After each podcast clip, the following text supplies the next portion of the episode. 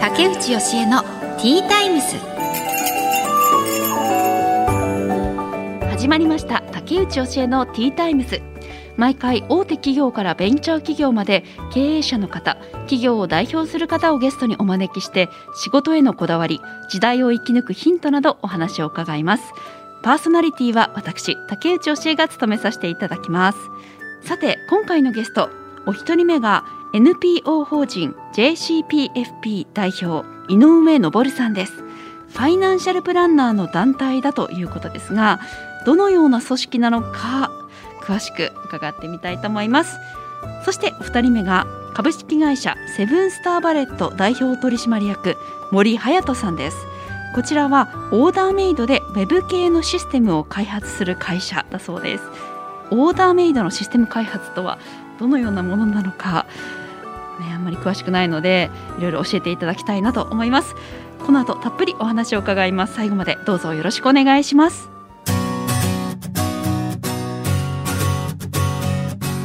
竹内義恵のティータイムス。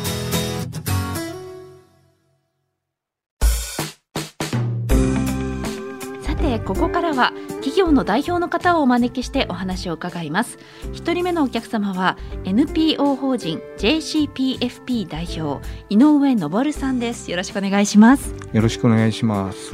まずはプロフィールを紹介させていただきます、はい、井上昇さんは1952年北海道小樽市のお生まれ。1976年横浜国立大学経済学部を卒業国内大手銀行を早期退職されファイナンシャルプランナーとして独立されました。はいということで、はい、井上さん、はい、ファイナンシャルプランナーっていうのは、はい、どんなお仕事なのかっていうのを伺ってもいいですか、はい、アメリカの方から何年でしょうね1980年代ぐらいですか。日本に入ってきたまあ職業で、はい。えー、皆様の、まあ、いろんな考え方あるんでしょうけど平たく言えば生活、えー、まあ、今で言うとその老後の生活を豊かに生活していくためにはどのようにしたらいいんだろうという、まあ、あの提案というんですかね。あるいは相続云々が発生すればじゃあやっぱり節税って言ったらいいんですか、えー、なるべく税金を減らして、より多くの資産を次の世代お子様に渡していくにはどうしたらいいんだろうかとか、まあ、そんなようなトータル的に提案をさせていただいて、まあ、逆に言うとこうご一緒に解決してそれを実践していくというようなだからどちらかというとこう面談をしてここでご相談をしてはいこうですという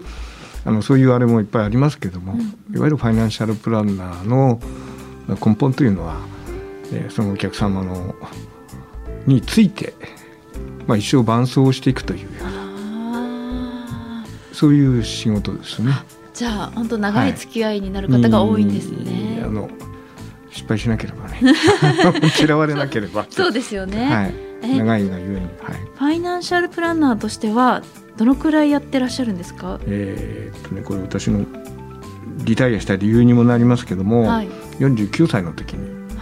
早いですね、えー、確かに早期退職早期退職になって今 20, 20年いきましたかね、えー、69です。だからちょうど20年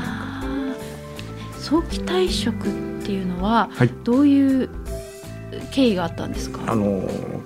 いろいろ金融機関が厳しい状況があってですね、はいはい、いろいろ公的な資金が外からって言いますか国から入ってきて金融機関立て直しのもの。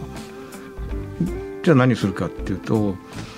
一番お金のかかるところ人件費と、えーまあ、実はシステム開発なんですけど人件費を切る意味でみんな切るみんな早期退職しなさいと退職金を多くあげるから、はい、という流れの時代が20年前ぐらい。はい、でもそこで、はい、そのこう講座っていうんです講座をあそうなんです。要するに何やっていいのか分かんないんですけど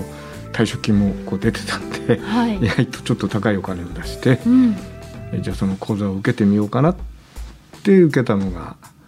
独立して稼ぎましょう稼ぎましょうっていうかなきっかけですね。あ素晴らしい、はい、じゃあそそれをきっかけにもうご自身で独立しようっていうふうに。ですね。独立するためのプログラムだから。そ うそうなんです。えそそういうえーと、何年ぐらいそれ、はい、何年そのプログラムには通ってらっしゃったんですか？何年じゃなくてですね。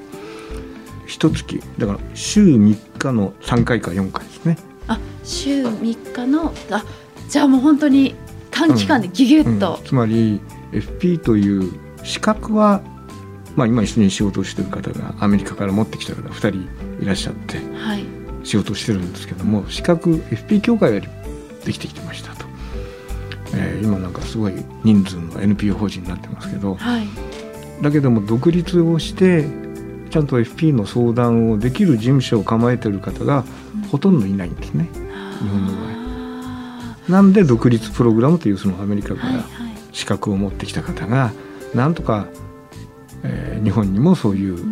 皆さんが今やっとこういうコロナとかからこう相談が増えてきてますけどもご自分の資産の状況ライフの状況を相談しようというそういったものを作り上げていかないといけないっていうことで、うん、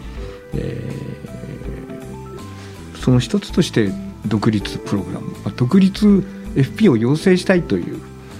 そうじゃないとつまり今もまだなかなかできてませんけど日本にファイナンシャルプランナーという資格は持ってる方はいっぱいいますけども、業界がないですね。ああそうなんですね。いわゆるメインの業務をファイナンシャルプランニング、うん、FP の資格を持ってファイナンシャルプランニングをするという業務で成り合いを立てるか立ててる方がほとんどいないんでいろんな保険代理店あるいは保険の皆様が販売員する方が FP という資格を持ってます。はいはいえー、銀行の窓口では皆さん FP という資格を持ってます。うんうんうんうんえー、証券マンも持ってますあるいは今積水の不動産もみんな FP ってこう書いてますけど独立してなりわい自分の修行を FP にしてる人って多分この中にいる方でも一人も知らないんだと。どこ行けば相談できるかっていうのは分かんないと思います。全国でも少ないんですか数は？いわゆるあのかっこよく言いますよ。自分みたくそういう、はい、独立して P をやってる人はどこにいるんだって各県1人か2人いるのかなそんなに少ないんですね。そうすると50から100かえじゃあすごい。いやそれは私が言ってるんですよ。はい。えでも 皆さんすごいいいところに井上さんは目をつけられたんじゃないかなって。なんか少ないほどやっぱりそれだけ需要がありますね。ただから逆に我々を守ってくれる保険もあれもないですと。業界もないですと。いわゆる所管庁というか、はいはい、金融機関だったら金融庁もない状態であるのは FP 協会の倫理規定それにのっとってるだけなんで逆に言うと厳しい状況もあるけれども逆に言えばまあこれどぎつい話になってしまいますけどお金を稼げようと思うと意外と自由にできる状態、ね、過渡期といいますかねあのこれからだんだん締め付けが、はい、厳しい法律ができたりしてくると厳しくなってくるでしょうけど今まだそういう状態の業務なんでなんとか、えーまあ、実はこの NPO 法人というのもそういう独立してちゃんと相談に乗る、はい、FP を作っていきたいというまあ趣旨の団体なんですけどね。あそうなんですねじゃあ、この NPO 法人 JCPFP っていうのは、えー、これはだから井上さんが立ち上げた？じゃないんですよ。あじゃないんですね。だから先ほど言ったアメリカからあこれから日本はファイナンシャルプランニングだと、えー、そういうものを資格を持ってきて作って、えー、それで相談できる体制を作っていかなくちゃいけないっていう方がいらっしゃってその方がさっき私こう講義を受けたって言ってました、はいはい、その講義を受けた方々が作った会社が NPO 法人、まあ、JCPFP の団体、はいはい、で、えー、ある時その方があ、まあ、ちょっとミャンマーに、えー、どっちかというと企画マンなんで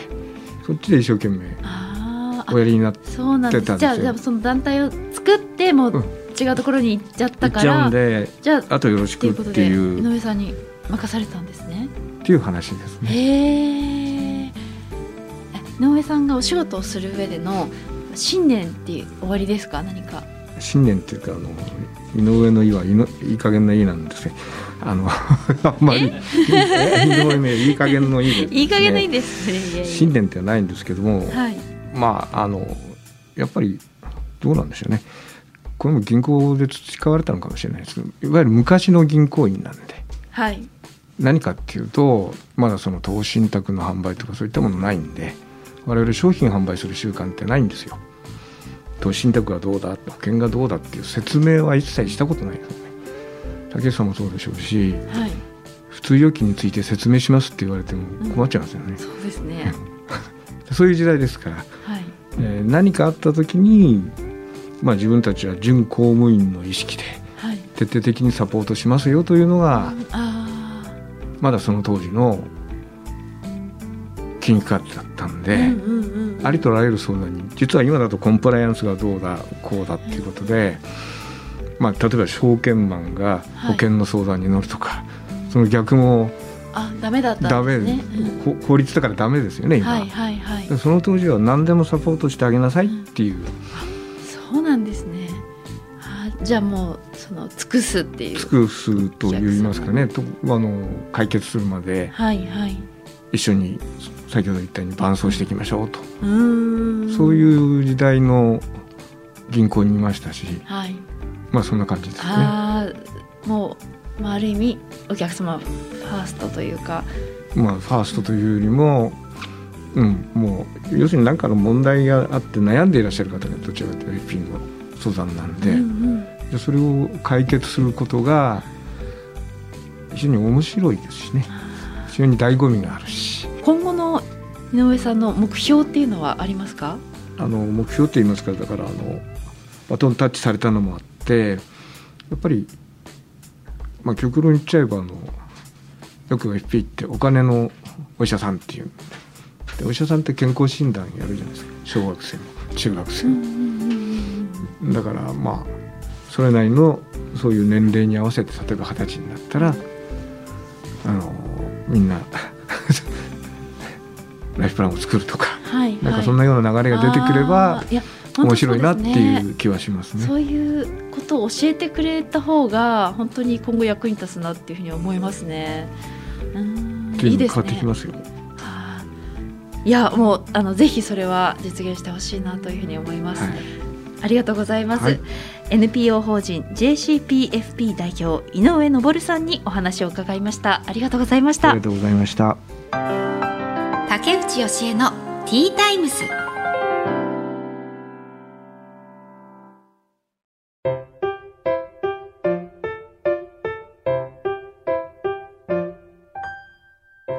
次のゲストをお迎えする前に本日の一品をご紹介。ティータイムにおすすめの一品を紹介させていただきますが、今回はミノッテブレッド、アールグレイ味ということで、はい、なんかね、すでにこのアールグレイの香りがパンから漂ってるんですよね。すごい。香りがいい。あじゃあまず紅茶からいただきます。うん。そして結構もっちりとした生地感で割と重みがありますねあ本当ちぎるともっちりしてるうん香りがいいちょっとなんかベーグルにも似たような見た目のパンですね。うん。うん、もちもち。なんかこう女性向けのフードブランドみたいですね。確かにこれすごくあのお腹にも溜まってパン1個で十分お昼ご飯とかでも足りそう噛めば噛むほど甘みが出てきますね。私パン大好きで、本当に毎日パンしか食べてないんですね。で、この間健康診断で、まあ基本的には大丈夫だったんですけど、なんか脂質だけちょっと異常に多いってことが分かって、脂質が多いってどういうことと思ったんですけど、なんか、まあでもとにかく食べてるものがもう心当たりがありすぎて、だよねっていうもっと野菜食べなきゃいけないんですけどもでも本当に好きでパンが大好きなんですよね。なんだろうもう幸せでパン食べてる時間がやめられないです。なんかちょっと今日もパンって聞いて嬉しくて。でもこれはなんか健康にもいいっていうことなんですよ。うん。こういうパンだったらいいのかななんだろう、子供が朝ごはん食べてる横で食パンの端っこを食べるみたいな。端っこをバターで焼いて食べるとすごい美味しいんです。カリカリして。それにハマってて、昼もなんかどっかのパン屋さんで買った菓子パン食べて夜も、まあ、ちょっとつまんだりしてパンを。ひどいですね。本当に。なんとかしなきゃな。でも好きなんですよね。うん。ちょっと食事に関しては、わがままになってしまっているかもしれないです。うん。もっとちゃんとね、いろいろ考えながら、まあでもね、好きなものを食べて幸せならいいんじゃないかなと思います。さて、この後お招きするゲストは、株式会社セブンスターバレット代表取締役森隼人さんです。この後たっぷりお話を伺います。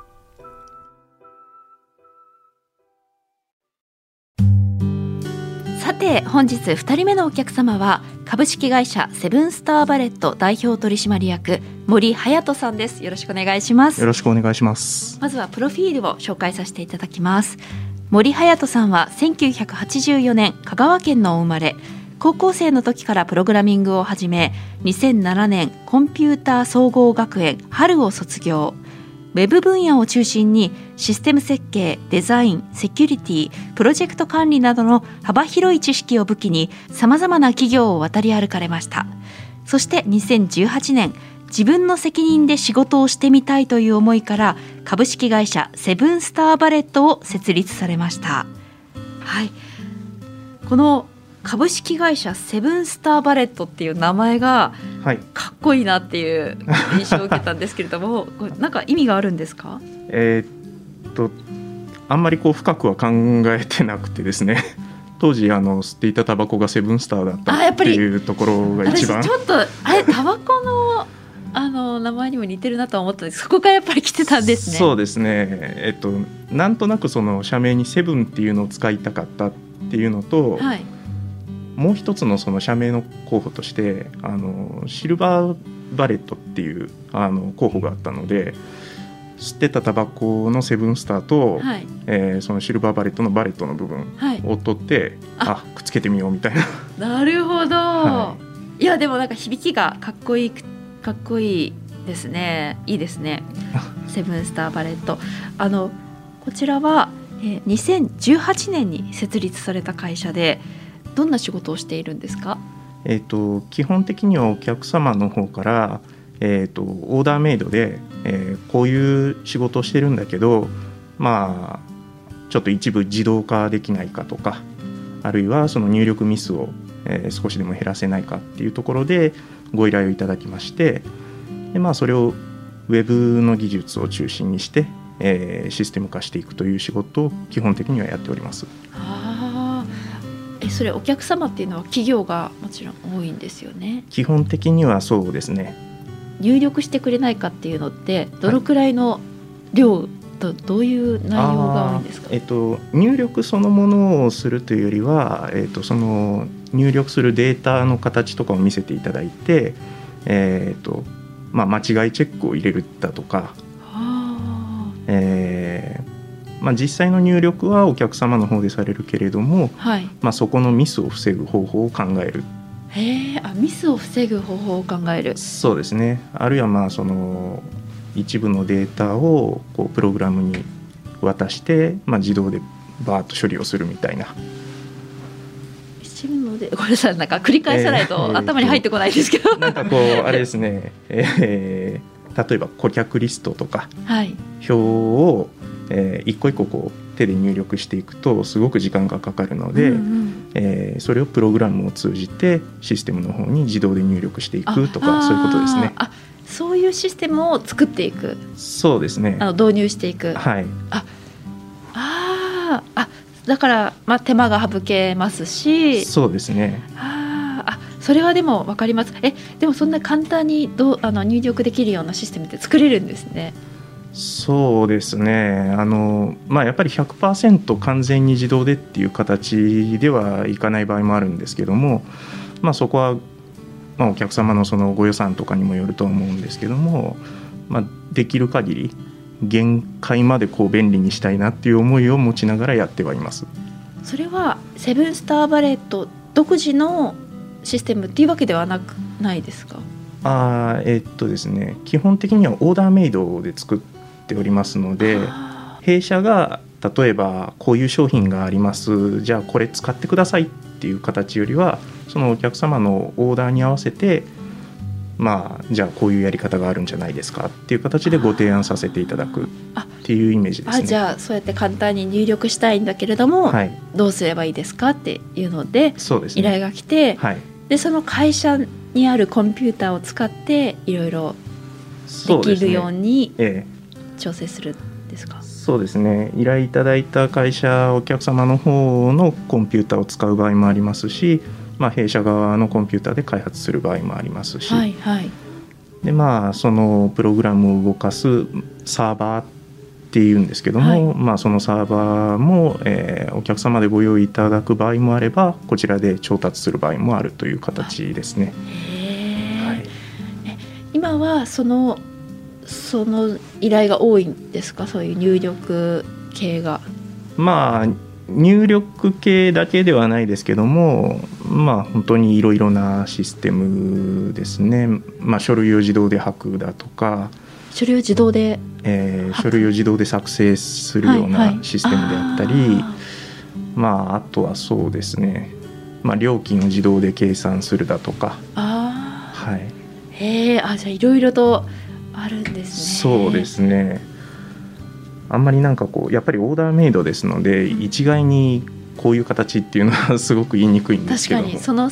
依頼する人によってだいぶ違ってくるんですね、はい、そうですね。それは何人ぐらいで皆さん開発されてるんですか？えっ、ー、と弊社僕合わせて、えー、と3人ですので。そうなんですね、はい、じゃあ本当にもうご自身も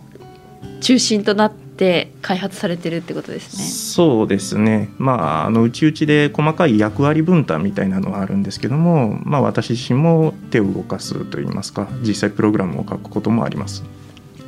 だってあの気になったんですけれども、高校生の頃からプログラミングを始めてらっしゃるっていうのは相当メカ好きなんじゃないかなと思ったんですけれども。まあもともとそのメカっていうのは嫌いではないんですけども、はい、とにかく算数が嫌いな子だったので。そうなんですか？そうなんです。もう数字を見るだけで嫌気がさすっていう形、えー、そういう方は得意ってイメージがありました。どっちかというと国語の方が好きでしたね。あそうなんですね。私は数学苦手で、はい、だからもうそういうプログラミングとかはもう絶対できないだろうって思ってたんですけど関係ないんですか？まあそうですね。やっぱりこうプログラミングの楽しさの一番大きいところとしては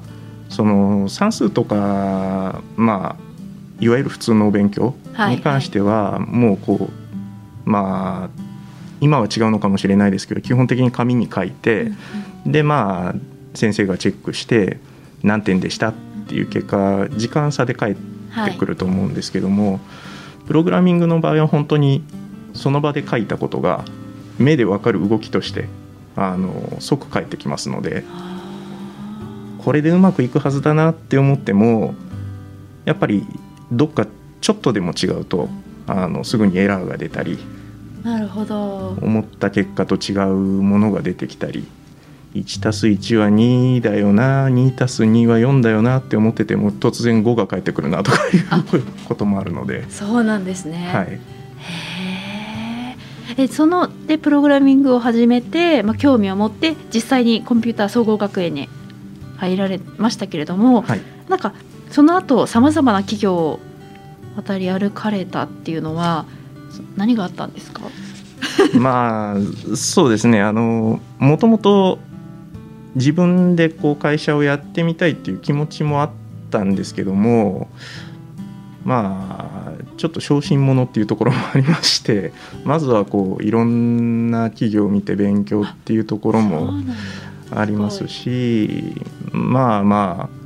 何と言いますか大きい企業には大きい企業の特性もあり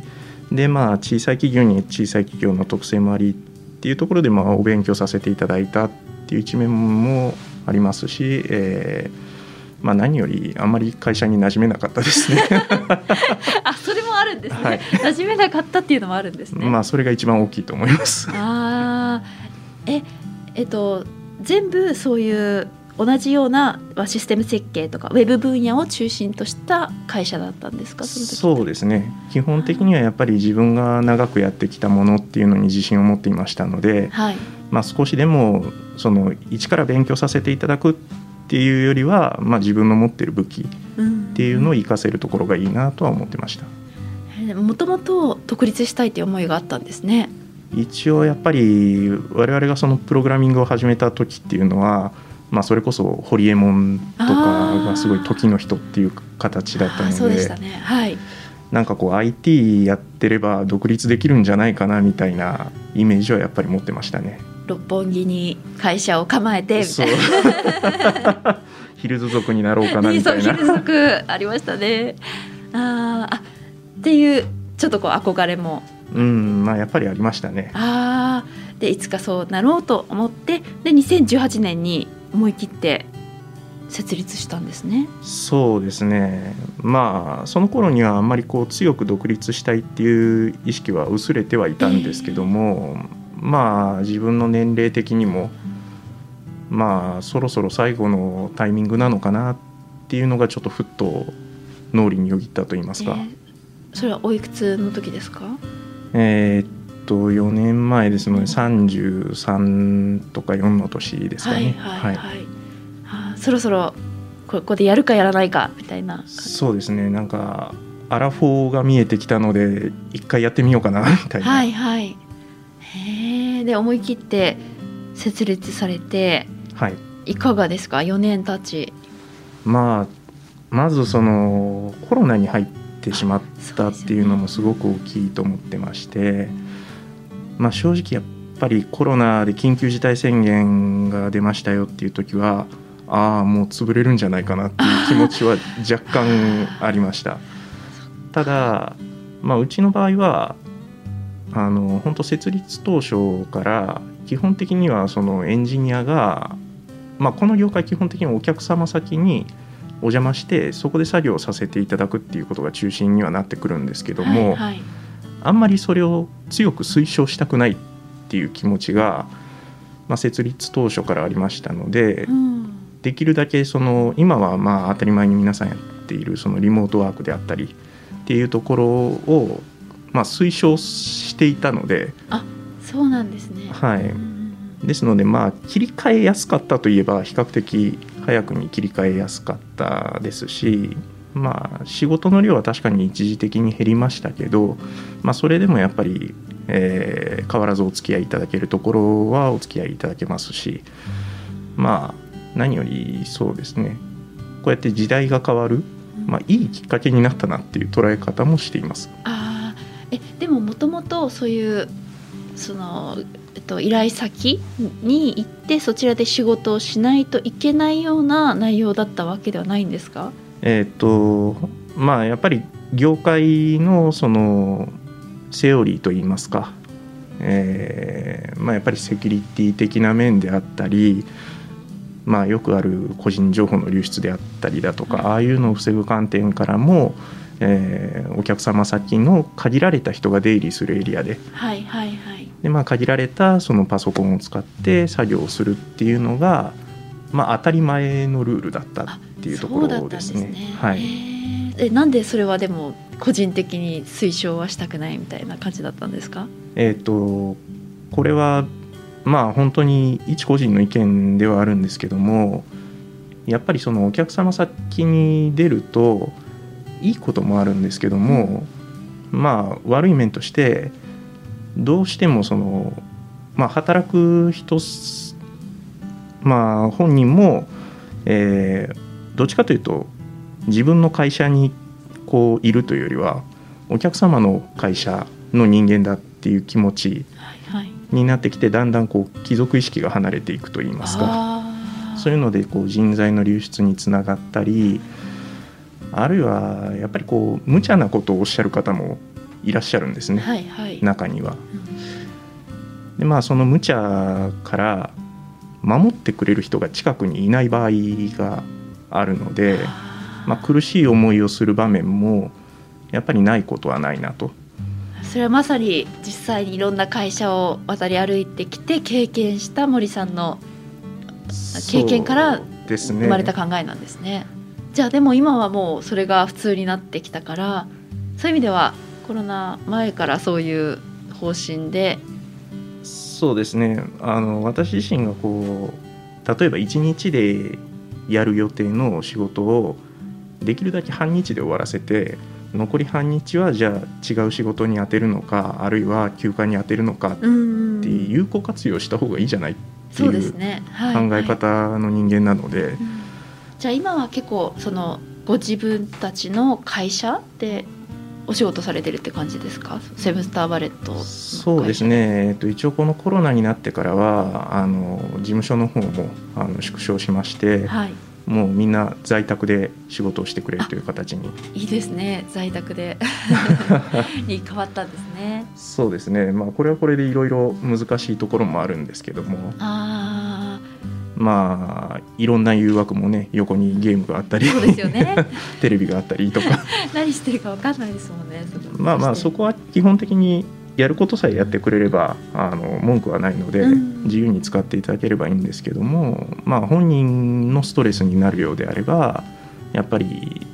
なんていうんですかね在宅ワークもいい面もあるけれど悪い面もあるな。いやでもそうだと思います。い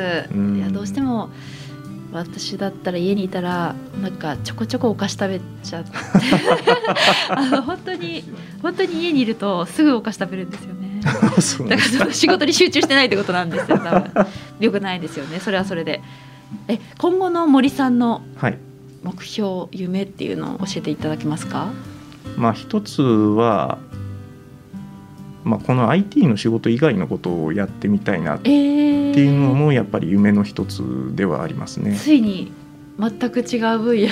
そうですね、まあ、今までやってこなかったっていうのもありますけども、うん。はい、まあ、逆にこう IT って、まあ、ただ待ってるだけだったら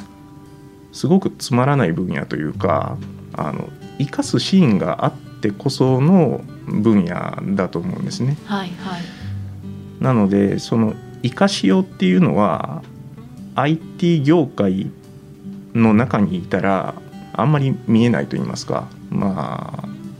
技術で作る側なので、えーと、要求がなかったら作りようがないっていう形になってしまうんですね。でその要求や要望っていうのを、まあ、知るためには、まあ、実際別の業種っていうのを経験しないとわからないっていうところもありますので、はい、まあ自分自身が別の業態っていうのをやれるのであればやってみたいなっていうところは大きいですね。例えばどういう業態を経験してみたいですか？まあそうですね。もう本当何にも考えないのであればあの私すごくお酒が好きなので、はいはい、バーとかやってみたいなとかいう気持ちはありますね。はいはい、やでもそういう経営されていてお店もやってるみたいな方いますよね。ああそうですね、うん、だからまあそれぐらいの余裕があるぐらいまで自分のその夢に投資できるぐらいの余裕があるぐらいまで成長を続けられたら嬉しいなっていうところはありますね。はい、はい、いやじゃあその最終的には何をバーバーなのかな？なんか新しい分野に挑戦されてる姿も楽しみにしたいなと思います。そうですねちょっと頑張っていきたいと思います。はい、ありがとうございました。ということで株式会社セブンスターバレット代表取締役森隼人さんにお話を伺いました。ありがとうございました。ありがとうございました。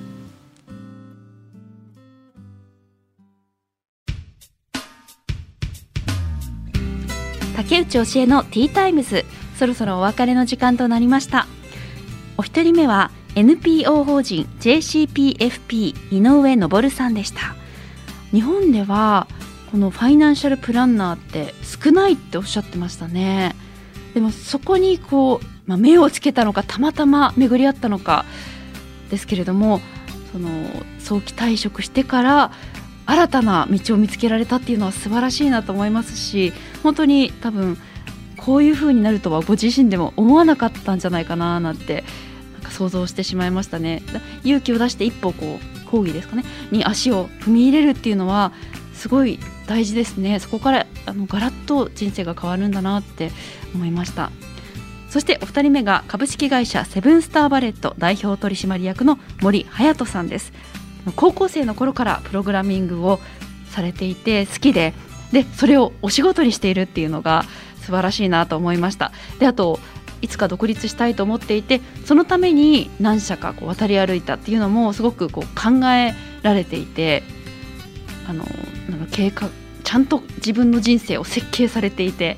そうですね。コンピューターも設計してるし自分の人生も設計されてるなと思いました。今うまいこと言いました。珍しくうまいこと言いました？はい。ということで竹内教えのティータイムスお時間となりました。お相手は竹内教えでした。また次回お会いしましょう。